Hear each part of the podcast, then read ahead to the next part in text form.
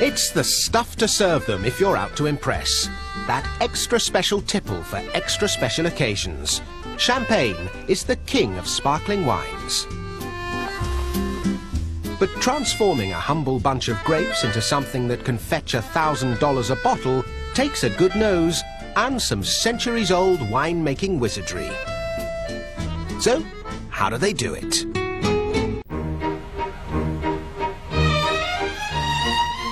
The name Champagne comes from the region in northeast France where it's made. White wine can be as bubbly and as tasty as it likes, but if it doesn't come from these 33,500 hectares of vineyards, it's not champagne.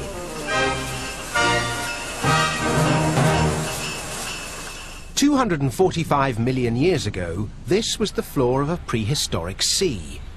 Now the fossilized remains of millions of ancient sea creatures have turned to chalk, providing the perfect growing conditions for grapes, retaining just the right amount of water so the vines don't dry out. The soil is classified according to the quality of grapes it produces.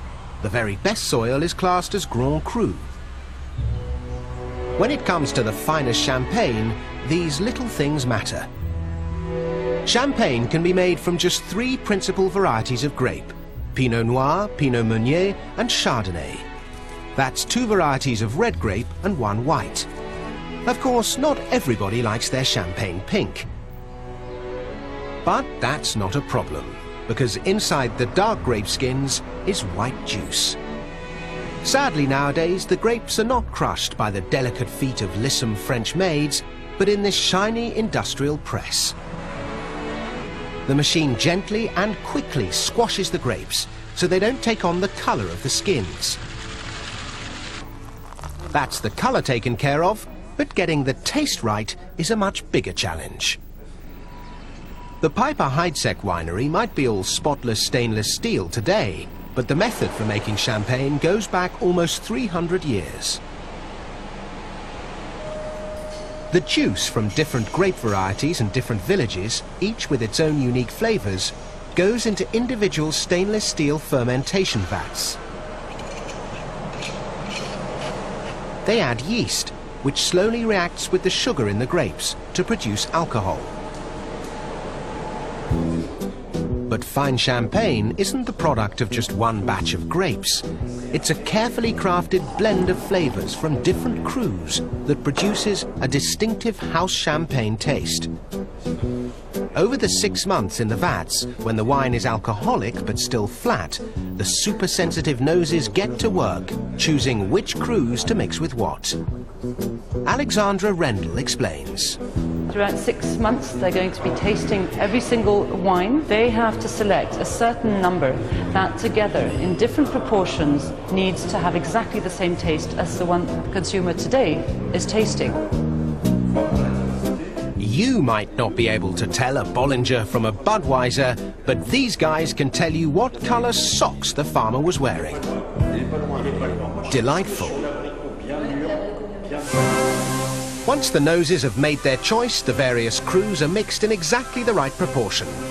And the carefully blended cocktail is poured into 5 million bottles, and a little yeast and sugar added before the bottles are sealed. At the moment, this is just white wine.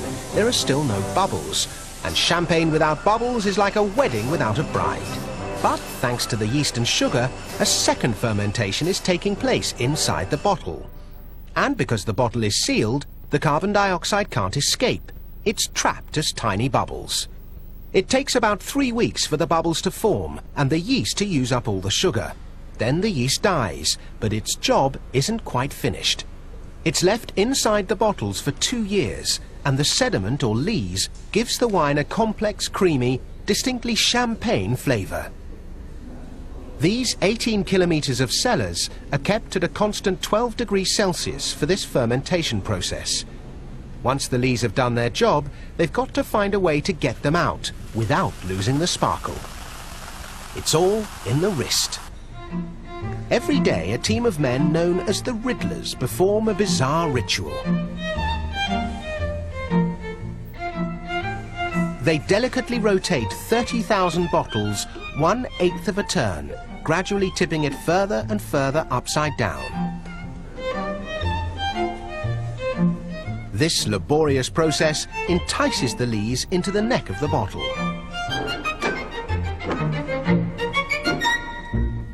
After three weeks of being turned very slowly, the champagne bottles are carried upside down on a kilometre-long journey. It begins with a brine bath at minus 27 degrees Celsius. They're plunged in headfirst. The contents of the bottleneck promptly freeze, trapping the lees.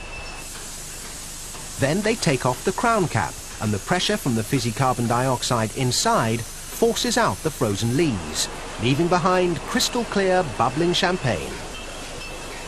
But the bubbles that have taken two years to brew are escaping. So the bottles are swiftly corked and wired down to hold them in place.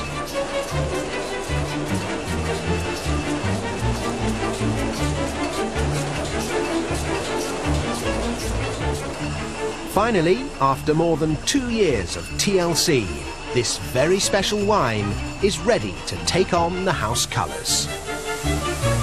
All we need now is an excuse to pop the cork.